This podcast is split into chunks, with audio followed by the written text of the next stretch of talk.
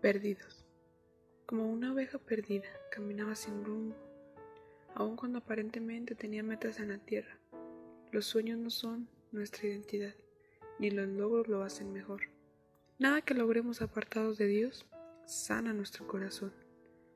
Pero eres el buen pastor, que busca esa oveja perdida hasta encontrarla.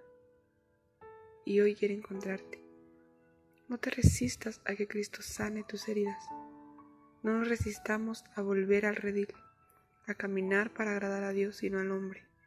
Ya no seamos más una oveja perdida. Dejemos que Cristo nos encuentre y nos salve.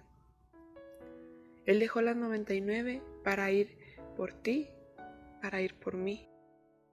Él no escatimó ser Dios para mostrarme y mostrarte su amor en el sacrificio en la cruz.